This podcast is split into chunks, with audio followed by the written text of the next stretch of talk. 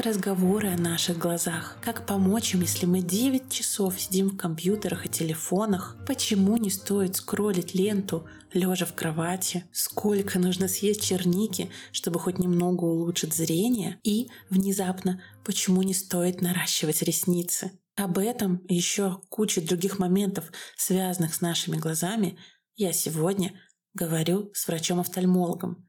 Ведь я искренне верю, что сейчас да и на самом деле в любое время и в любых наших жизненных обстоятельствах наше физическое здоровье, как и ментальное, это супер важная опора. А мы как раз в этом подкасте и работаем над тем, чтобы поставить себе новые опоры в этой реальности. Напоминаю, что это подкаст «Куда бежишь?», где мы вместе ищем тот самый пресловутый life-work balance и пытаемся наконец отдохнуть. И меня зовут Иоланта Вашкевич, я уже три года с вами, и в этом сезоне я решила чуть больше уделять внимание, в том числе каким-то физическим аспектам. Врач-офтальмолог для меня интересен, потому что во всей нашей семье Слабое место — это носы и глаза. То есть у всех, у моей мамы, у моего брата и у меня так или иначе плохое зрение. Брат и я сделали коррекцию, мама не сделала, но у меня все еще остаются вопросы по усталости, по сухости глаза, потому что мне страшно, а вдруг скоро вернется опять моя близорукость. Ну и в целом, блин, глаза — это то, что не заменишь, не пересадишь и ничего с этим не сделаешь, поэтому очень хочется их беречь. Надеюсь, эта беседа будет вам полезна. Мне точно была. Постскриптум. Прямо сейчас я думаю о будущем подкаста и думаю о том, как его видоизменить, как добавить новые форматы, рубрики, сделать его все более и более прекрасным, и чтобы вы отдыхали его слушая. И поэтому в такой переходный период я подумала, что будет очень интересно пообщаться с разными спикерами, разными профессиями и узнать у них обо всем том, что мне интересно вообще из самых разных сфер. Знаете, как будто наличие подкаста дает право обращаться к любым людям и задавать им, надоедать им разными классными вопросами. И надеюсь, они вам тоже будут интересны. И вот пока так. То есть пока так, а потом с восьмым сезоном я вернусь уже с новым форматом. Сегодня у нас в гостях врач-офтальмолог высшей категории из СМ-клиника «Лебедь» Надежда Владимировна. Надежда, я очень рада, что мы здесь сегодня с вами собрались и можем обсудить такую классную тему. Здравствуйте. Здравствуйте, Аланта. Давайте мы начнем с того, что вы расскажете немного о себе, о том, сколько вы в профессии. Я увидела цифру в 23 года. Это правда? Да, это правда. В офтальмологии я уже 20 с лишним лет. Звучит очень впечатляюще впечатляюще. А можете немножко рассказать для наших гостей, вот для наших слушателей о себе, о своем опыте, о том, на чем вы специализируетесь, например? Я врач-офтальмолог высшей категории, а, лазерный хирург. Почему мне было с вами очень интересно поговорить? Потому что глаза — это слабое место у всем нашей семьи. У нас вначале все были в очках, потом все сделали операции. И это, кстати, один из блоков вопросов про операцию, который я вас хотела задать. Но давайте начнем. Ну, то есть для меня тема глаз очень близка, потому что я с детства очень много читала, и в каком-то возрасте, я не знаю, связано это или нет, стали э, падать зрение. Поэтому будет очень интересно сегодня с вами все это обсудить. И вот первый мой вопрос. Раньше, вот в детстве, я помню, нам говорили, вот не больше даже получаса или часа телевизора, а то там все испортится. А сейчас, я не знаю, как вы, но мой iPhone говорит, что я в экране очень-очень много часов, и мой компьютер. Как реально влияет на нас вот все эти часы в гаджетах? Иланта, к сожалению, да, технический прогресс, который призван улучшить наше качество жизни, дает э, часто обратный эффект. Очень много жалоб на сухость в глазах, у детей развивается и прогрессирует близорукость, а у взрослых э, спазмоаккомодация, следственно и головные боли, и э, бессонница. Все, конечно, это негативно сказывается. Но здесь нужно учитывать, что не сами гаджеты несут нам, приносят вред, не настолько они опасны. А что? А что тогда? Расскажите. Образ жизни, неправильный подход к использованию гаджетов. Сами гаджеты не принесут вреда, опасность э, будет тогда, когда пренебрегать элементарными правилами пользования. Расскажете? Ну, расскажу. Расскажите, давайте полезную такую сделаем памятку для наших слушателей, чтобы все могли мы немножко улучшить свое пользование гаджетами. По увеличению вредности для глаз по нарастающей. Сначала у нас идет телевизор, потом стационарный компьютер, потом ноутбук, а потом уже планшет, а потом уже смартфон. Как вы, если заметили, по нарастающее соответствует приближению расстояния до глаз. Вот. Соответственно, правильно использовать это, во-первых, создать рабочее место, правильное освещение, которое должно быть сзади и слева, расстояние не ближе 50 сантиметров. Ну и, соответственно, делать перерывы в использовании. Интересно.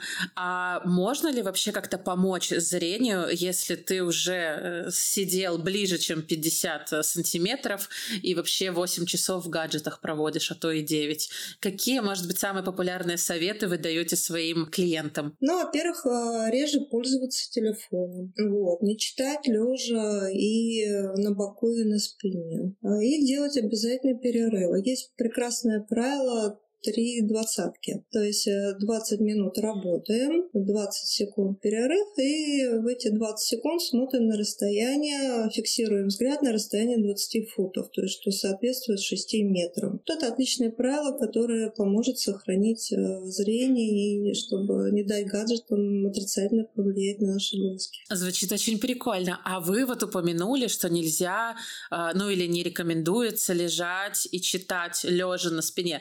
Мне кажется, кажется, это то, э, как многие делают, знаете, утром проснулись и такие, опа, в телефон.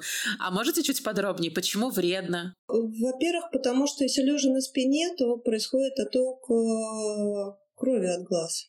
Соответственно, начинается гипоксия, это уже вредно. А на боку идет нагрузка на один глаз, что тоже вредно для этого глаза. Очень просто, но вы для меня как будто сейчас открыли. Хорошо, а я правильно понимаю, что лежа нельзя читать и обычные книги тогда? И обычные книги, и телефон смотреть, и в ноутбуке. Это вредно для глаз. По-моему, в детстве нам тоже говорили не читать лежа, не, не читать в темноте. По-моему, все это было так же. Ничего не изменилось. Э, но я все это пропустила. То есть я обожала читать в кровати. То есть, если мы берем книжку, то лучше как-то сесть, да, за стол или на диване, как-то прямо. А, главное, что, во-первых, да, это мы должны сидеть, э, ноги должны быть, как в школе нас учили, ноги должны стоять на полу, э, расстояние до ноутбука или компьютера должно быть в районе 50 сантиметров. Слушайте, ну вот честно, я всегда читаю не так. Вот единственное, когда я не, так как не читаю, я вот так не читаю. А, а расскажите, а вы сами пользуетесь такими правилами? Удобно ли вам так? Читать? Нет, конечно. Компьютерами я предпочитаю редко пользоваться. Больше читаю обычные книги. Хорошо, спасибо большое. Может быть, давайте поговорим про мифы о зрении, которые вы слышали чаще всего. Может, у вас есть самый любимый миф? Это, наверное, неправильно сказать любимый. Наверное, самый частый миф, который Частый. я слышу. Давайте. Вот. Но один из самых частых мифов — это то, что очки нужно делать послабее, чем э, коррекция реальная. Или вообще их не носить для того, чтобы мышцы глаз тренировались. Этот миф давно уже развеян, потому что проводились исследования, исследования, и группе, которая была недокоррекция очковая, она или совсем не влияла на развитие прогрессирования близорукости, или наоборот ускоряла ее прогрессирование развития по сравнению с контрольной группой, в которой была полная коррекция. Наши глазки как фотокамера. Мышцы постоянно или расслабляются, или напрягаются, за счет этого меняют форму хрусталика, за счет чего лучи попадают на сетчатку. А у близоруких людей, у них глаз удлинен в размере, и, соответственно, лучи падают перед сетчаткой. И они не получают полное а, четкое зрение, из-за этого напрягаются. Поэтому коррекция должна быть полная, и этот миф уже давно развеян. Угу, очень интересно, спасибо. А я вот слышала про продукты. Там, мне мама в детстве пихала в меня морковку, чернику. Вот это насколько правдивый слух? Нет, ну морковка, черника, конечно, полезны, качестве профилактики зрения. Но улучшить зрение они, конечно, не могут. Даже для профилактики зрения, чтобы дать какую-то пользу, съедать э, 3 килограмма морковки в день. А норма лютеина 10 миллиграмм соответствует 6 килограммам черники. То есть это 3 килограмма моркови в день, 6 килограмм черники. Кстати, лютеин из аксантина больше в шпинате и в брокколи. И надо учитывать, что они жирорастворимые. Все это нужно обязательно тогда э, заедать или сметаной, или маслом замешивать, или йогуртом. Потому что просто есть чернику эффекта не будет, или морковку. Вот это для меня стало, конечно, открытием, но я как-то интуитивно почему-то любила с греческим йогуртом. А скажите, так, у нас есть брокколи, шпинат, морковка, черника. Какие, может, еще есть продукты, которые стоят... Ну, хотя нет, я понимаю, вы сказали, что смысла особо не будет, но для профилактики есть ли что-то еще? Бета-кератин, который в морковке, его много, основные его поставщики. Это яичный желток и сливочное масло. А лютеин, изоксантин черника, брокколи, шпинат, ну, все в основном зеленые овощи и фрукты. Я поняла. А как еще можно помочь нашим глазам? Вот вы рассказали про такое э, упражнение, такое зарядка, когда ты переводишь на 20 секунд. Это можно для профилактики, например, какие-то вот э, фрукты или другие продукты. Может быть, какая-то зарядка специальная или еще что-то? Как помочь всем нам? Зарядка специальная, она называется метка на стекле. Это главная зарядка, потому что упражнения нужно делать для тренировки мышц глаза, которые меняют фокусное расстояние. Э, самое стандартное – это метка на стекле. Есть еще очень хороший комплекс, э, можно пойти найти его в интернете, называется «Гимнастика для глаз по Аветису». Там три группы упражнений, они для кровоснабжения, для наружных мышц глаза и для для аккомодации. Кстати, я еще вспомнила миф, про который вы спрашивали. Давайте. Часто еще делают огромную ошибку пациенты, когда приходят и говорят, что они спят в контактных линзах. Некоторые производители заявляют, что можно в их линзах на ночь не снимать. Это делать можно только в исключительных случаях, но ни в коем случае на постоянной основе спать в контактных линзах нельзя. Еще у нас любят а, при покраснении глаз э, прикладывать заварку чайную тоже делать ни в коем случае нельзя. Да, я помню, я как-то начиталась и заснула в линзах. На утро я проснулась с краснющими глазами и поняла, что, может, со мной что-то не так, потому что мои подруги спокойно в этом спали, но я поняла, что эта история не для меня. Также в контактных линзах нельзя ни в коем случае купаться и ходить в душ. Mm. Купаться можно, но с закрытыми глазами или в специальных очках. Даже водопроводная вода, которая для людей, носящих контактные линзы, она опасна, может развиться акантомебный кератит. Ну, еще миф, который я слышала, это то, что при высокой близорукости нельзя рожать. На высокую близорукость никак не влияет на возможность естественных родов, влияет только состояние сетчатки. Ну а проверить состояние сетчатки, для этого каждая мама должна два раза за период беременности, первый, третий, обязательно прийти на осмотр глазного дна широким зрачком. А вот если мы говорим еще о каких-то таких проблемах, и вы сами упоминали в самом начале про сухость глаза, да? Насколько это распространено среди ваших пациентов? И опять же, что с этим можно делать? Это основная жалоба у наших пациентов.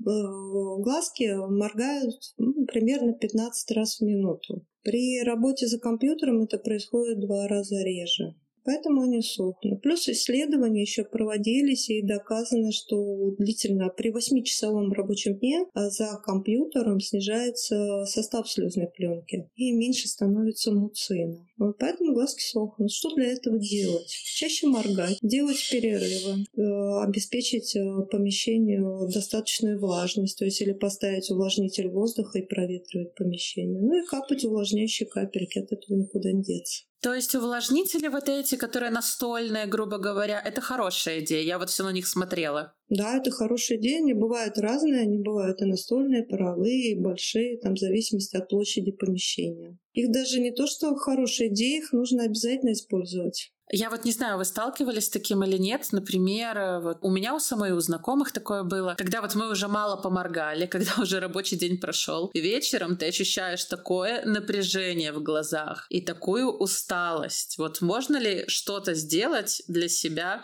чтобы снять эту усталость? Не знаю, какие-то капли или нужно зарядку делать? То есть, понимаете, да? То есть вечером очень сильно напрягаются глаза. Первое, что нужно делать, сделать, это не допускать этого. Для этого мы или применяем правило 3 по 20, про которые я рассказывала, или через каждый час делаем перерыв э, на 10 минут и делаем зарядку для глаз. Не гаджеты не э, вредят глазкам, а наш образ жизни неправильное использование гаджетов. Больше вреда приносят малоподвижный образ жизни, неправильное питание, отсутствие сна, стресса. Вот это больше, больше вреда приносит, чем гаджеты, если их правильно использовать. Ну а вечером что сделать? Алан-то что сделать после того, как вы целый день просидели за компьютером? Закапать капельки, пойти на свежий воздух, заняться э, спортом. Это мышцы, они устают. Их тоже нужно тренировать и давать им отдых. Я сейчас стала больше учиться и прям чувствую, как у меня какое-то напряжение внутри глаз есть.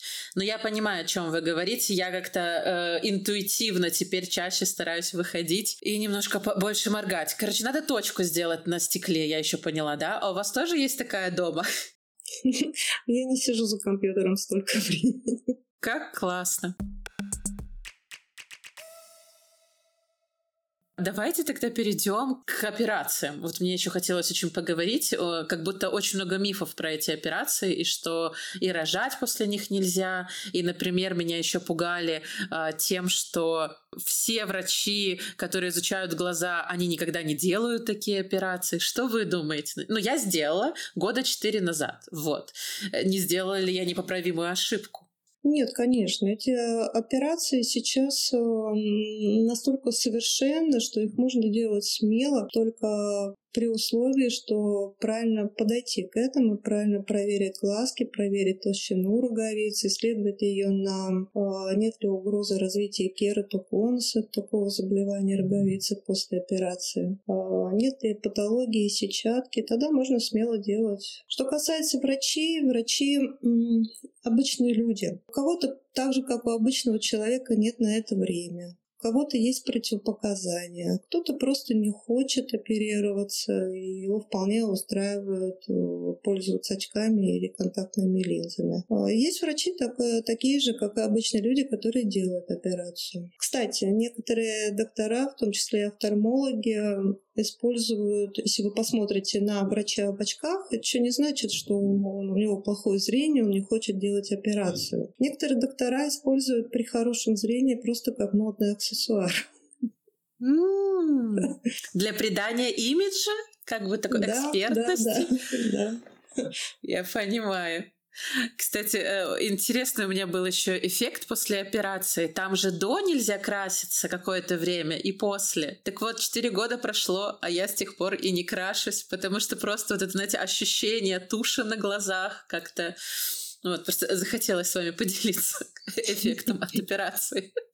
Вот, я реально, я после нее не могу пользоваться тушью, потому что у меня как будто а, глаза стали более чувствительные. То есть я как, ну, может, вы сталкивались с таким? Ну, возможно, после операции, может быть, это какой-то период времени развивается синдром сухого глаза, но я думаю, что у вас здесь связано все-таки это больше с вашим длительной работой за компьютером. Кстати, да. По поводу беременности, это тоже миф, что операцию нельзя делать до родов. А операцию можно делать эм, и до родов, и после родов. Э, здесь главное, чтобы близорукость не прогрессировала в течение последних двух лет. Если она сделана не на растущий глаз, то после родов зрение не ухудшится. Иногда бывают жалобы, что кажется, что зрение ухудшилось, но это происходит за счет эм, изменение гормонального фона за счет роста прогестерона. Это явление обратимое, потом зрение возвращается в прежнее, которое было до родов. Роды не влияют на сроки операции, главное это сделать э, правильно. Многие считают, что если они уже сделали операцию на глаза, то это, грубо говоря, раз и на всю жизнь. Но потом мы сталкиваемся с людьми, у которых через 10 лет опять все ухудшается, и у кого-то, кому-то можно сделать операцию еще раз, по-моему, от толщины роговицы зависит или нет, а у кого-то это не получается. Можете тут рассказать чуть подробнее, почему кому-то делают, кому-то не делают? Повторно? Да, да, да. Повторно можно, вы правильно сказали, зависит от толщины роговицы. Если роговица позволяет, толщина ее делать повторную операцию, то да, можно делать. Потому что если у роговицы станет э, слишком тонкая после операции, может развиться такое нехорошее заболевание, как кератоконус. А, а, а что это? Можете рассказать подробнее? Кератоконус — это истончение роговицы, и когда она начинается под давлением внутриглазной жидкости выпячиваться наружу, то есть создается такой купол роговицы. Здесь уже требуется оперативное вмешательство, что сильно ухудшает зрение. Есть Звучит еще один фактор, который может э, ухудшить зрение после родов, но это уже не связано с коррекцией зрения, здесь также связано с состоянием сетчатки. Поэтому нужно обязательно во время беременности до родов проверять сетчатку два раза. Спасибо большое за такие и понятные, и э, краткие ответы. Мне на самом деле становится все более понятно, что происходит у меня с глазами, в том числе вот интересно вы заметили по поводу косметики и компьютера. Расскажите, вот есть у нас еще такие штуки, как очки, которые позиционируются как э, помощь от вот этого синего света от компьютера. Они работают? Это или это маркетинг? По поводу очки очков с фильтром от синего света, в принципе, еще проводятся исследования. Но факты сами говорят за себя. Люди, которые их используют, они отмечают, что глазки меньше устают. Плюс еще нужно учитывать, что у нас синий свет а, блокирует выработку мелатонина. Если долго просидеть за компьютером, то может нарушиться сон, появиться бессонница и нарушиться циркадные ритмы. А у вас такие есть? Нет, у меня таких нет. Но я захотела себе как купить. уже отмечала, не, не сижу да. столько времени за компьютером. Я предпочитаю обязательно после работы занимаюсь обязательно спортом, гуляю в лесу. Может казаться, что это как-то банально и неинтересно, но вот как-то вот так вот э, настал определенный этап жизни, когда пришлось об этом задуматься и начать правильный образ жизни. Э, звучит очень интересно и звучит очень круто, потому что действительно, когда ты сидишь целый день в этом компьютере, а потом силы иногда хватает только, грубо говоря, дойти до дивана, и ты понимаешь, что ты что-то с собой не то делаешь. Так что гулять, заниматься спортом звучит круто. Кстати, еще про очки, э, защита от синего спектра, чем они еще помогают глазкам. А, в сетчатке есть такой пигмент лютеин, который защищает сетчатку от ультрафиолета. Так вот, э, лютеин как раз поглощает э, синий свет, и при излишнем влиянии может просто истощаться, за счет этого клеточки сетчатки могут погибать и развиваться макулопатия. Поэтому все-таки я вам советую купить очки.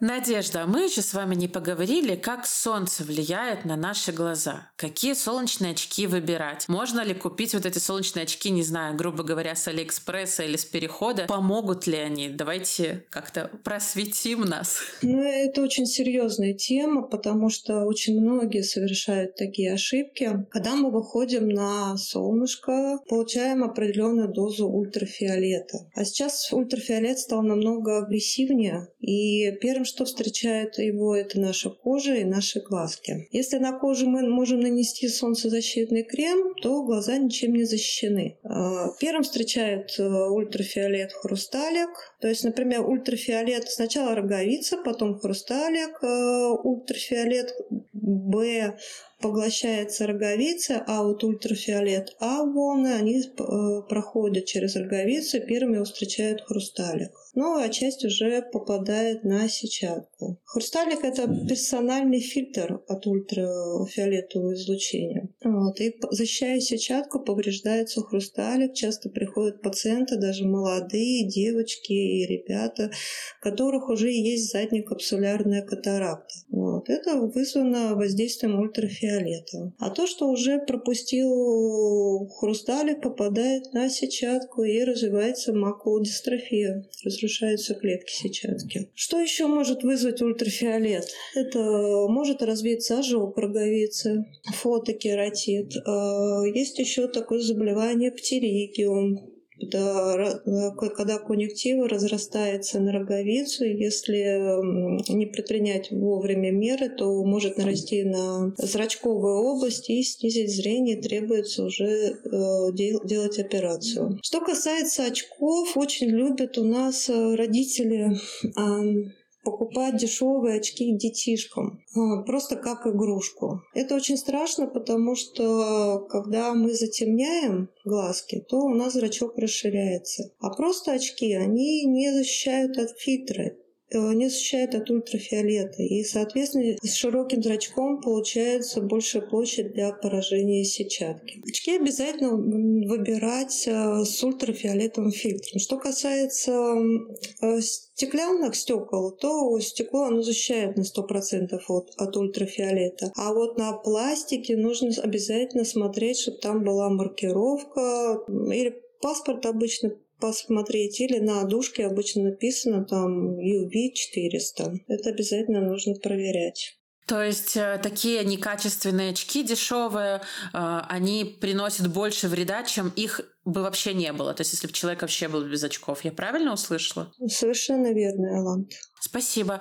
А знаете, вот э, есть такая модная бьюти-практика, то есть многие девушки хотят экономить время и получать там красивые ресницы и так далее. Они начинают делать ламинирование, наращивание. Они там долго лежат, грубо говоря, с открытым глазом. Это как-то влияет или нет? Просто вот интересно. Я много знаю девушек, которые это делают. Если это делать как на выход, например, на какой-то праздник, корпоратив, то это не вредно. При постоянном наращивании нарушается работа желез. На веках есть такие железы, мибомио железы, которые выделяют смазочку в слезу и делают ее более э, э, жирненькой, такой не водянистой, чтобы слезная пленка дольше э, держалась на глазу. Вот. И из-за наращивания ресниц длительного нарушается работа этих желез. Поэтому делать постоянно нежелательно. Плюс еще часто приходят у нас пациентки после наращивания ресниц с жалобами на сильные боли в глазах. Во время наращивания часто происходит ожог роговицы. А им можно помочь, если у тебя ожог, или это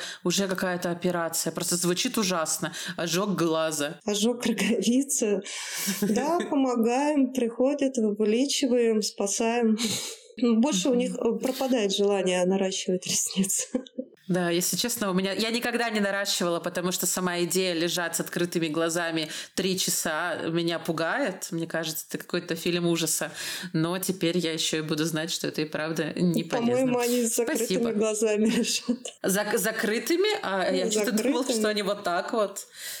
И Ладно. часто Видите, бывает еще а, аллергия часто бывает на клей, который используется для наращивания ресниц. Окей, спасибо. А можем еще вот про мелатонин говорили? Я тоже о нем читала, но если врач об этом расскажет, как будто бы э, более экспертно и интересно. Расскажите, пожалуйста, вот я слышала, там нельзя за полчаса до сна, потому что вот синий свет разрушает. Вот можете про это подробнее рассказать? Вообще про мелатонин. Но мелатонин — это гормон сна, да, как мы все знаем. Вырабатывается он в определенные часы, когда мы спим. Это с 10, до, э, с 10 вечера до часу ночи, поэтому очень важно важно спать именно в этот период. И нарушает его выработку это э, любой источник света, который попадает в комнату. Фонарь тоже, грубо говоря, не обязательно Фонарь именно тоже, синий. да, даже лампочка от телевизора или компьютера на столе или телефона, все это нарушает выработку мелатонина. И, конечно же, за час до сна нужно исключить использование гаджетов. А книги? Вот за час до сна можно? Книги можно. Хорошо. Потому что чем же заниматься еще за час до сна? Книга не излучает синий цвет. Это да. Спасибо вам большое. Может быть, э, какое-то последнее напутственное слово нашим слушателям? Ну, хотелось обратиться бы к людям с пожеланием не терпеть, когда у них что-то болит или беспокоит, а сразу обращаться к доктору, к специалисту потому что время потерянное, если серьезные причины, просто может безвозвратно повлиять на зрение, и потом уже, к сожалению, ничего сделать нельзя. Согласна. Я раньше всегда в этом подкасте говорила, сходите к психологу, а сейчас я буду говорить, сходите и к психологу, и ко всем врачам. А глазки, к сожалению, еще не пересаживают. Сетчатка не пересаживается. Все, э, без зрения жить очень сложно, поэтому психолог от психолога, офтальмолог важнее важнее. Mm, спасибо за такую ремарочку, согласна с вами. А вот вы несколько раз упоминали, что нужно диагностироваться, проверяться. А как это вообще происходит? Что нужно сделать человеку, который понимает, так, у меня постоянно усталые глаза или пересыхают, что ему нужно сделать и как сейчас диагностируют э, какие-то проблемы с глазами? Как только что-то беспокоило, можно прийти к нам и получить полный комплекс услуг. У нас в клинике есть центр офтальмохирургии, вот, который выполняет все необходимые обследования и э, оперативное вмешательство по глукоме, катаракте, э, на сетчатке, при, также лазеры по вторичной катаракте, лазерное лечение глукомы. А подскажите, вот э, мой подкаст слушают и в разных странах, и в разных городах, а где вы находитесь? Мы находимся в Москве. А, очень много филиалов представлено в Москве. Основной центр э, хирургии представлен это э, метро ВДНХ на Ярославской улице. А также СМ-клиника расположена в пяти регионах России, поэтому всегда можно выбрать и найти подходящий для себя поближе вариант. Я тогда оставлю в описании ссылку на сайт вашей клиники для того, чтобы если кто-то захотел проверить глаза, то он смог найти, и, может быть, в его регионе вы тоже находитесь. Всем беречь глазки, пожалуйста. Пока-пока.